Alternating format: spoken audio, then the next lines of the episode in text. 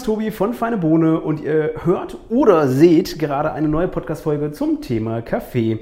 Ihr könnt diese Folge auch auf YouTube sehen. Es bleibt aber dabei, wir sind beim Thema Kaffee und wir sind bei einem Thema, das ja, was ich mittlerweile ziemlich kritisch betrachte, weil es häufig einfach als Werbeslogan genommen wird oder als, als Trendthema für die Werbung. Und zwar geht es um das Thema Nachhaltigkeit. Und dafür habe ich einen Experten, eigentlich sogar einen Experten in zweiter Generation, könnte man sagen. Was das bedeutet, äh, werden wir gleich noch hören. Aber ich habe einen Experten hier neben mir und zwar Moin Fitus. Moin, freut mich, dass du gekommen bist.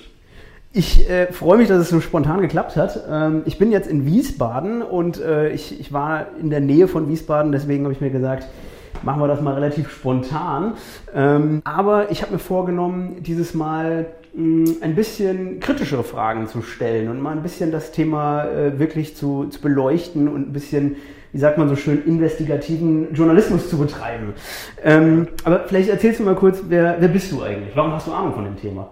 Hi, genau, ich bin der Fitus. Ich bin eben der Gründer von äh, Natural Vision Coffee und wir haben angefangen mit dem Thema 2020. Mm, ich bin drauf gekommen, weil einer meiner guten Freunde und auch Geschäftspartner, der Julian, seit elf Jahren nun in dem Thema Rohkaffeehandel ist und mich dann immer mit auf die Reisen genommen hat. Sprich, er hat mich mit auf Events genommen, er hat mich auch mit auf seine Kaffeereisen genommen und er hat mir immer sehr viel über die Thematik erzählt und er importiert eben grüne Bohnen, also Rohkaffee und immer direkt vom Bauern. Also er war sein ganzes Leben quasi immer vor Ort, hat mit den Bauern direkt kommuniziert und hat dann direkt importiert. Und wie ist er dazu gekommen?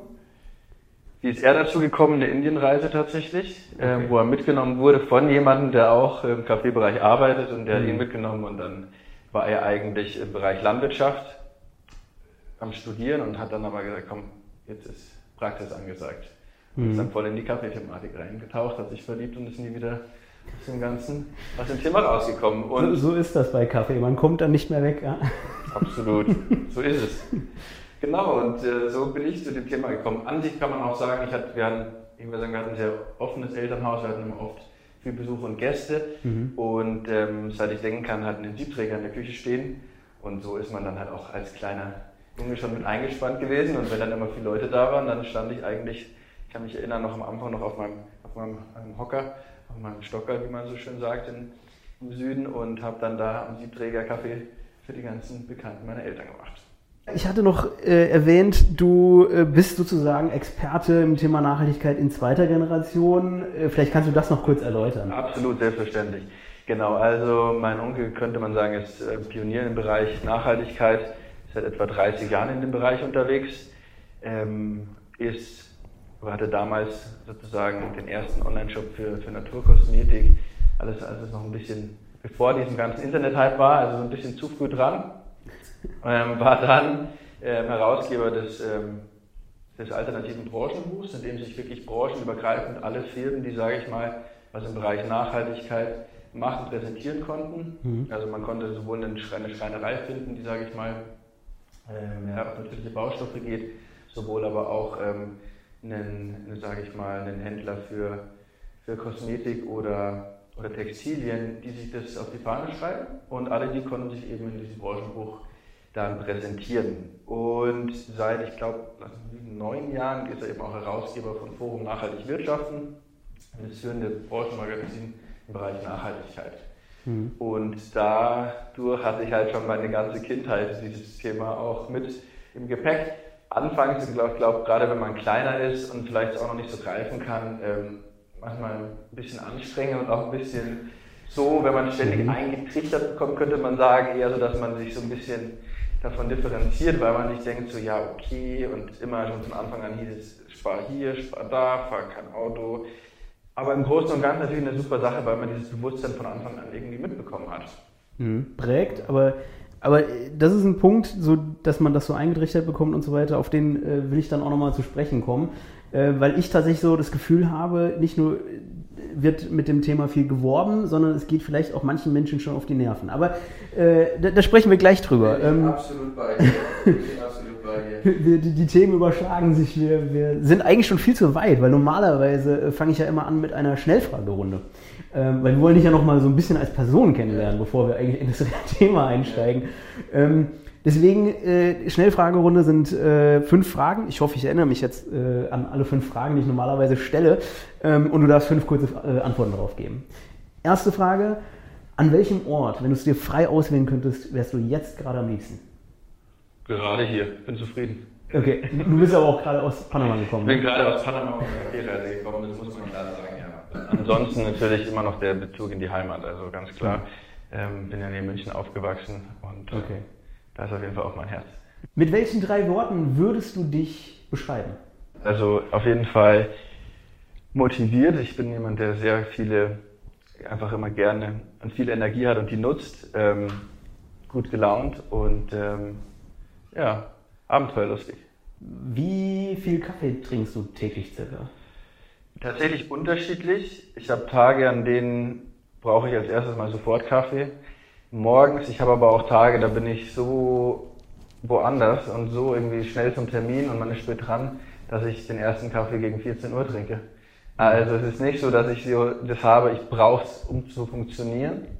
Ich bin, glaube ich, mehr und mehr zum Genusstrinker geworden. Sprich, für mich ist es eher dann wirklich mal gerade so nach Mittagessen, nach dem Frühstück oder zum Frühstück, nach dem Abendessen, auch abends, ähm, so als in einer ruhigen Minute. Also nicht so auf, auf Zwischentür und Angel schnell Koffein, sondern mhm. wirklich so in einer ruhigen Minute als Auszeit bewusst Kaffee genießen. Mhm. Und wie trinkst du deinen Kaffee am liebsten? Ganz klar Espresso, ohne alles. Und ähm, ich glaube, die fünfte Frage war, welche Aromen bevorzugst du? Eher fruchtig, schokoladig? Was ist da so dein Ich mag es tatsächlich schokoladig, definitiv, aber ich mag es auch, wenn es eine fruchtige, blumige Note hat. Hm. Ähm, und gerade bei Filterkaffee kann man da ja wirklich wahnsinnig spannende Sachen ähm, erforschen und erkunden. Ich weiß noch eins äh, von meiner, ein, einer meiner Reisen, da hatten wir, ich habe an einem Tag äh, 30 Cafés probiert, gekappt. Also es war ein sehr intensiver Tag und äh, wenn man dann sich mal überlegt, wie verschieden der Geschmack ist, ist es manchmal mhm. echt schwer in Worte zu fassen.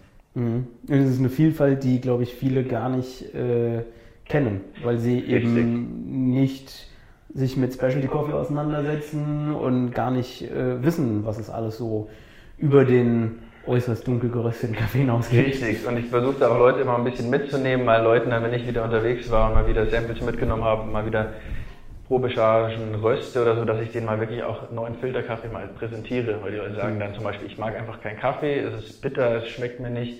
Und dann sage ich, guck mal, probier doch mal jetzt, das hier ist immer was ganz was anderes. Mhm. Nee, ich weiß, wie Kaffee schmeckt. Und dann sage ich so, ja, denkst du vielleicht, aber es gibt auch andere. Und ja. das mag ich gerne den Leuten einfach so Alternativen zu präsentieren. Jetzt können wir auf das Thema Nachhaltigkeit zu sprechen kommen. Und jetzt kommen auch meine kritischen Fragen. Und zwar, äh, was ich gerade schon angesprochen hatte, ist, ähm, also Thema Nachhaltigkeit wird ist total der Trend. Und ich habe so das Gefühl, es wird auch für Werbung so ein bisschen ausgeschlachtet. Ähm, alle Produkte sind jetzt irgendwie ein Stückchen nachhaltig und es wird dann geworben mit ähm, irgendwelchen Siegeln oder mit ähm, jetzt ist ein Stückchen der Verpackung äh, aus einem anderen Material oder sonst wie.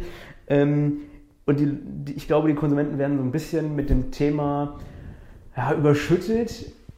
Auf der anderen Seite sind wir aber auch, glaube ich, noch sehr weit weg von dem wirklich nachhaltigen Produkt an, an vielen Stellen. Bei Kaffee wahrscheinlich sowieso.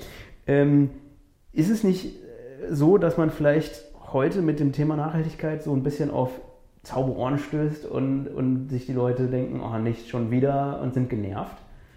Ich würde sagen, teilweise ja es ist, finde ich, ganz interessant. Ich hatte das mit meinem Onkel ja erzählt und der ist ja, wie gesagt, seit drei Jahrzehnten in dem Bereich. Anfangs würde ich sagen, haben ihn alle belächelt. Also auch ich als Kind, ich habe das nicht so ernst genommen. Und ähm, alle waren so, ja, es wird halt wärmer und so ungefähr. Ähm, und auf einmal hat man aber gemerkt, es ist ein Switch da in der Thematik. Und auf einmal kamen alle zu ihm und wollten ihn als Speaker, wollten beraten, wie du sagst. Gerade auch Firmen, größere, die dann auf einmal auf, dieses, auf den Zug aufgesprungen sind, weil sie gemerkt haben, jetzt ist es soweit und jetzt sage ich mal, ist es wirklich ein Thema. Und deswegen ist es definitiv auch, dass ich sagen würde, dieses Wort alleine, ähm, definitiv auch ein Wort, was manche Leute gar nicht mehr hören wollen mhm. und von was manche Leute wirklich genervt sind. Und deswegen sollte man das, finde ich, auch manchmal ein bisschen anders erläutern. Für mich ist dieses Nachhaltigkeit, die meisten verbinden das dann immer sofort mit, mit Bio, mit Ökologie, wie auch mhm. immer. Aber ich finde, es geht ja eigentlich viel mehr darum, dass man sagt, man nutzt die Ressourcen, die man hat, nachhaltig auf eine lange Zeit, also nicht gewinnmaximierend in kurzer Zeit alles abzubauen, alles zu gewinnen, was geht, sondern man versucht da irgendwie eine Geschwindigkeit reinzubringen, die eine Art von Konstante mit sich bringt, dass man sagt, man nutzt das, was man hat, man hat diesen schönen Planeten und versucht, den so lang wie möglich konstant zu nutzen und nicht mhm. in kürzester Zeit alles zu zerstören. Ihr geht mit National Vision Coffee ja ein Stückchen weiter oder versucht da ein Stückchen weiter zu gehen, ne? Richtig. Bei mir war es eben auch, ich habe dieses Wort auch so oft gehört und ich äh, finde immer, man kann den Leuten, was ich wahnsinnig wichtig finde, ist, finde ich, dass man den Leuten niemals sagt, ihr macht das richtig oder falsch, mhm. sondern dass man den Leuten sagt, ich mache so, ich präsentiere euch eine Alternative und dann kann derjenige entscheiden, mache ich so oder mache ich nicht so. Weil ich glaube, wenn man den Leuten sagt, man sieht es ja oft auch gerade in der Thematik mit Fleisch, ne, mhm. Vegetarier, Veganismus, dass man sagt, die Leute sagen, ey, ihr, ihr esst Fleisch, ihr seid schlecht und andersrum ist dann dasselbe und es entsteht eigentlich eine Konfrontation in der, in der Thematik. Ja. Und was man ja eigentlich will, ist eine Kommunikation, dass man sagt, hey, guck mal, ich habe hier eine Alternative, die präsentiere ich euch und wenn ihr Lust habt, macht doch mit, seid dabei. Aber mhm. nicht ihr müsst. Und das finde ich mhm. einen ganz wichtigen Punkt. Und ich habe mir dann eben auch gedacht, so Nachhaltigkeit schön und gut, aber ich würde gerne einen Schritt weiter gehen. Und dann habe ich mir auch eben durch die Verlagsarbeit mit meinem Onkel und so viele Thematiken angeschaut, habe viel mitbekommen und dachte mir dann so, hey, Regeneration, also nicht nur Nachhaltigkeit, nicht nur das nachhaltig nutzen, sondern auch wieder was zurückgeben, sage ich mal, versuchen wieder was zu regenerieren. Und das war dann die Thematik, die wir dann mit einbezogen haben in, in, in unser Projekt. Man muss ja ganz ehrlich sagen, Kaffee ist äh, nicht das optimale Produkt für, für das Thema Nachhaltigkeit. Im Gegenteil, da kann man eigentlich noch viel machen. Und jetzt sind ja viele dran ähm, zu schauen, wie kriegen wir das denn überhaupt hin, dass das Ganze möglichst, sagen wir mal, CO2-neutral ist oder ähm, möglichst nachhaltig. Ähm, und dann geht es eben um Verpackungen und so weiter, aber letztendlich äh, wird ja der, der Rohkaffee trotzdem meistens noch mit dem Containerschiff gebracht. Also manchmal auch mal mit dem Segelschiff, aber das ist ja eher. Ist ja. Ne? Aber an sich schwierige, schwieriges Thema bei Kaffee. Definitiv. Was, wie versucht ihr dann also einen Schritt weiter zu gehen? Das war eben, ich hatte da einen ganz interessanten Artikel gelesen über, über Bodenaufbau, über Humusaufbau und wie man eben quasi Erde wieder zum Leben erweckt. Weil ja das Problem ist, sage ich mal, dass die Felder immer mehr genutzt werden, immer mehr an Inhaltsstoffen, sage ich mal, an, an Substanz verliert und das dann ausgeglichen wird durch äh, Pestizide, Herbizide und alles, was man halt auf Felder aufstreut. Sprich, die Bodenqualität wird im Endeffekt immer, immer schlechter, ähm, immer mehr wird drauf ähm, aufgetragen, um, sage ich mal, das Ganze nutzen zu können. Und im Endeffekt habe ich mir dann überlegt, was ist denn die Grundlage von allem, ist eigentlich unsere Erde, sozusagen auch der Boden. Mhm. Und mit dem steht und fällt alles. Und dann haben wir eben einen Partner gefunden, Positerra, die eben aktiven Bodenaufbau machen. Und haben uns das dann mal angeguckt. Und dann war ich schnell in der Thematik drin und dachte mir so, hey, das ist doch eigentlich genial. Also der Boden wird wieder aufbereitet. Man hat einen nachhaltigen, fruchtbaren Boden danach, mhm. der wiederum weniger Pestizide und so weiter, also natürlich ideal danach gar nicht mehr, also nicht mehr aufgetragen werden. Und was auch eine super Thematik noch war in dem Fall, hatte ich anfangs gar nicht drüber nachgedacht, ist natürlich Grundwasser. Das Grundwasser wird ja verseucht mhm. und ich meine auch das Wasser ist eigentlich mehr als, mehr als unsere Grundlage, also genauso wie der Boden. Und insofern hat man diesen Effekt, dass man eben sagt, ja, durch das Verbessern der Böden hat man einfach wieder, wieder fruchtbare Böden, die man dann wieder nutzen kann, um die wie ist das mit, mit dem mit Biosiegel und so? Ähm, achten die da schon drauf? Also äh, auf die Qualität vom, vom Boden weiß ich nicht. Ich weiß, Biosiegel achtet, glaube ich, auch darauf, dass keine chemischen Pflanzenschutzmittel verwendet werden und bestimmte Richtlinien eingehalten werden. Aber wird dann auch der Boden geprüft oder das Grundwasser?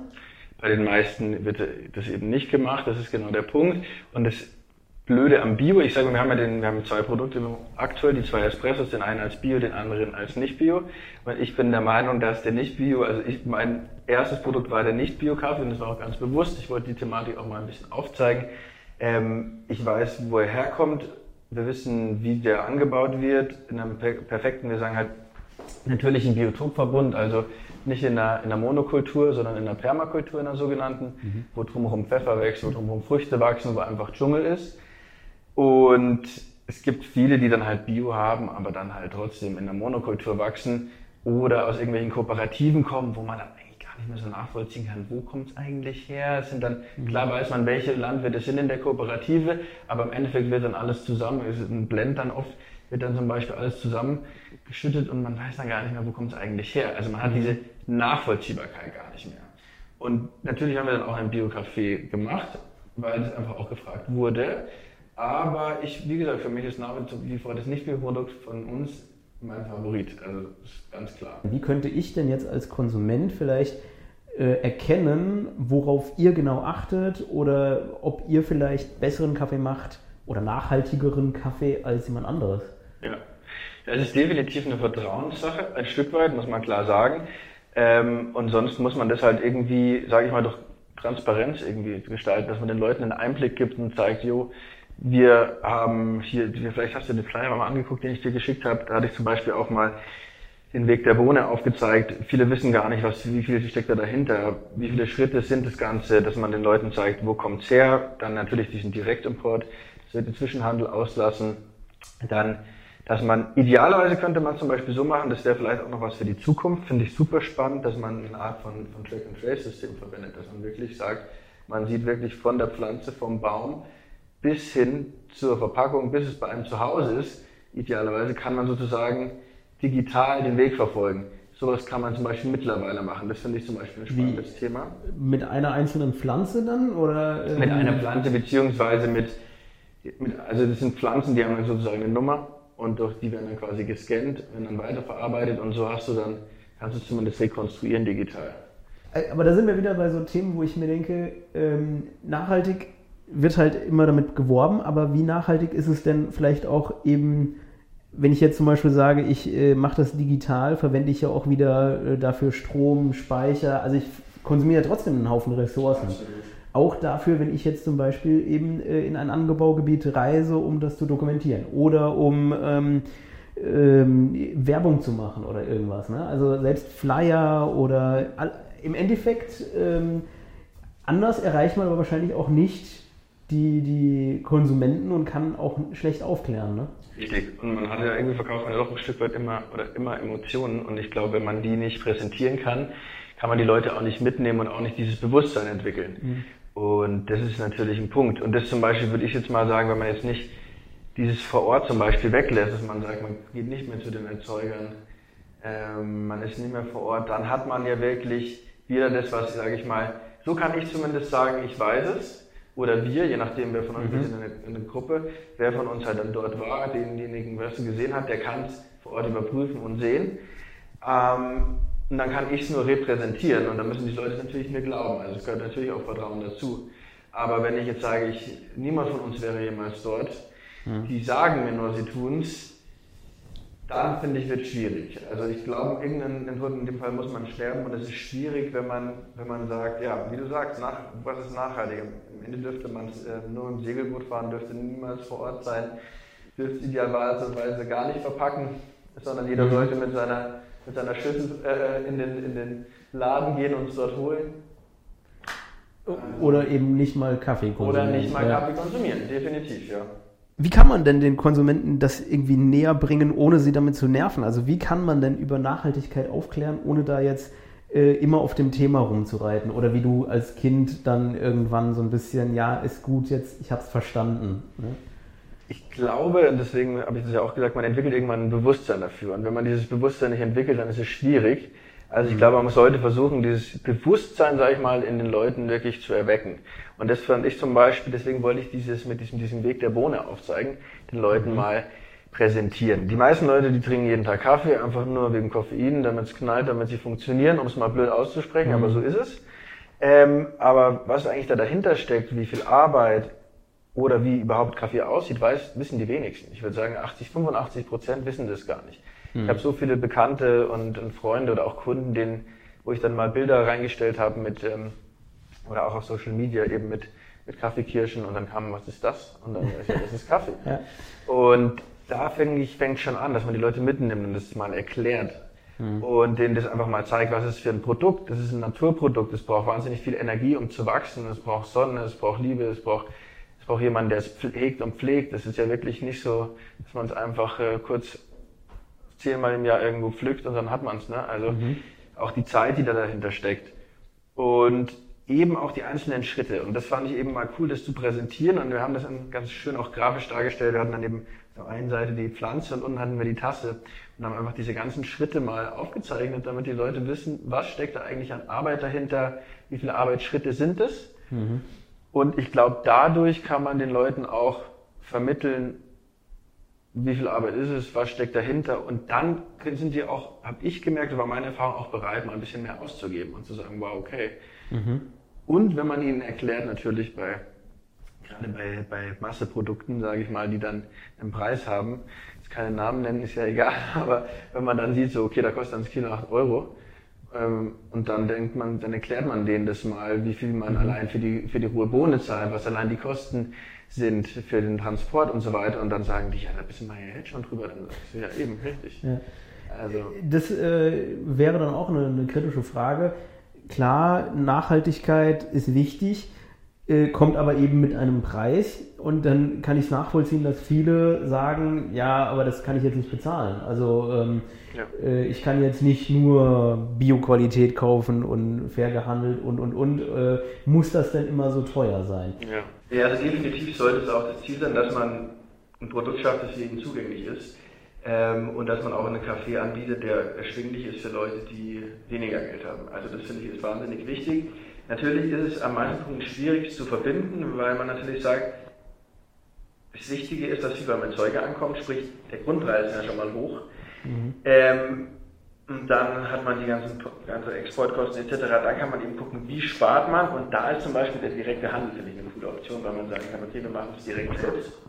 Ähm, wir haben nicht jemanden, der dazwischen ist. Das sind, sage ich mal, so ein paar Stellschrauben, die kann man natürlich auch, nicht nur, dass es besser ist, weil man es besser rekonstruieren kann, sondern weil man da auch ein bisschen was sparen kann. Mhm. Und idealerweise sollte es natürlich auch beim, äh, sage ich mal, Konsumenten ankommen. Also, dass man wirklich versucht, die gesamte, sage ich mal, Wertschöpfungskette so zu gestalten, dass jeder was davon hat und auch der Endkunde ein Produkt, das erschwinglich ist und ein Preis-Leistungs-Verhältnis. Eine, eine, weitere Frage, ähm, die mir noch eingefallen ist, weil jetzt gerade ja viele mit dem Thema Nachhaltigkeit werben. Wie kann ich das denn messen? Also es gibt ja äh, verschiedene Statistiken, CO2-neutral äh, oder CO2-positiv wird dann immer mal wieder ausgerechnet. Funktioniert das bei, beim Thema Kaffee? Kann ich da wirklich sagen, dieser Kaffee, ähm, sagen wir mal, erreicht äh, Level 1 und der erreicht Level 2 oder ähm, durch eure Bodenregeneration ähm, habt ihr, weiß ich nicht, äh, CO2, seid ihr CO2 positiv oder so? Du hattest jetzt mein Thema mit dem Segelboot zum Beispiel angesprochen. Äh, das ist natürlich ein Punkt, wo ich sage, ja, wenn man das machen würde ständig, dann könnte man sehr viel sparen. Klar, auch das mit dem Boden renaturieren bindet CO2 im Endeffekt, aber bei der Menge, wo wir es momentan machen, also wir haben ein Kilo Kaffee, macht ein Kilo Humus eben Aufbau, ähm, bei der Menge, die es momentan ist, ist es, kann man definitiv, es wäre gelungen, wenn ich sagen würde, es mhm. wäre klimaneutral. Also gar keine Chance, mhm. kriegt man glaube ich auch nicht hin. Ähm, komplett wie gesagt, es ist ja immer mehr eine Thematik, auch bei größeren Konzernen und Firmen, die dann quasi, sage ich mal, Geld dafür bezahlen, um, sage ich mal, klimaneutral zu werden. Mhm. Ähm, die Option hat man natürlich immer, ähm, ja, wenn man die finanziellen Möglichkeiten hat, aber das Business an sich CO2-neutral zu gestalten, ist definitiv unmöglich, meines Erachtens. Kannst du eine Aussage dazu machen, wie eben nicht nachhaltig, ich sag mal, der billige Kaffee ist? Also was sind die Auswirkungen, wenn ich jetzt nicht ähm, den nachhaltigeren Kaffee trinke? Also ich denke, würde mal sagen, das größte Problem oder was wo ich das größte Problem sind, sehe, sind halt diese sozusagen Monokulturen, die da erzeugt werden. Das sind enorme Flächen, sage ich mal, an, an Mischwald oder an, sage ich mal, Flora und Fauna sozusagen zerstört, nur um dann ähm, Kaffee anzubauen, wo kilometerweit Reihe in Reihe nur Kaffeepflanzen stehen, mhm. wo Pestizide, Herbizide eingesetzt werden, damit auch wirklich nichts drumherum wächst. Ähm, wo man natürlich sagen kann, dass da enorm der Boden drunter leidet. Man hat eine enorme Erosion des Bodens, man hat aber auch eine Verschmutzung des Grundwassers vor Ort. Mhm. Man hat natürlich auch, sage ich mal, Schaden für Umwelt und Mensch, auch die Menschen, die dort arbeiten. Ich meine, das ist auch ein sehr wichtiger Punkt. Mhm. Ich meine, niemand findet es, glaube ich, gut. Was passiert mit den Farmen? Also der Boden äh, leidet. Aber was heißt das jetzt? Also heißt das jetzt in, in zwei, drei Jahren können die keinen Kaffee mehr ernten und die Pflanzen gehen ein? Oder heißt das einfach nur Mehrkosten, weil sie nach einer gewissen Weile den Boden erneuern müssen? Oder kriegen wir vielleicht schlechteren Kaffee bald? Was, was sind denn die Auswirkungen? Im Endeffekt, wenn der Boden immer schlechter wird, muss man natürlich, ähm, sage ich mal, künstlich nachhelfen. Sprich, umso schlechter der Boden wird, das ist ja ein bisschen, sage ich mal, so eine so ein, ja, so ein Kreislauf, also ein schlechter Kreislauf könnte man sagen. Der Boden wird schlechter, es wird mehr, es wird mehr gespritzt etc.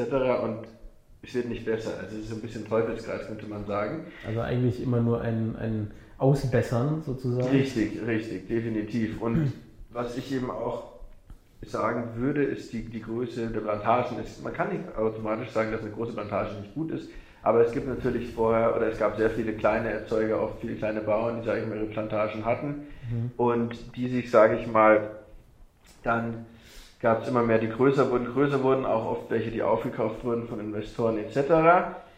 Die haben dann halt einfach die kleinen, sage ich mal, geschluckt. Das hat man in der Landwirtschaft allgemein, dass mhm. man das sieht, dass immer mehr zum, zum Großen sich wendet, was natürlich auch schade ist, weil viele Familienbetriebe, viele, sage ich mal, ähm, bäuerliche kleine Erzeuger einfach verschwinden mhm. und immer, ich sag mal, die Macht der Großen ja auch dadurch steigt. Also man hat natürlich auch ein ganz anderes Preisgefüge. Man hat große, die können intensiver, günstiger, definitiv kostensparender produzieren, sprich auch günstigere Preise anbieten und auf einmal bekommt dann halt auch der kleine Erzeuger, wenn er jetzt nicht gerade Specialty Coffees hat, die, sage ich mal, irgendwo in New York im Top Coffee Shop landen, hat ähm, auch günstigere Preise bekommen und irgendwann auch verkaufen wird zu günstigeren Preisen, weil bevor er gar nicht verkauft, wird er, mhm. wird er definitiv mitgehen. Also es hängen ja mhm. auch Existenzen an dem Ganzen.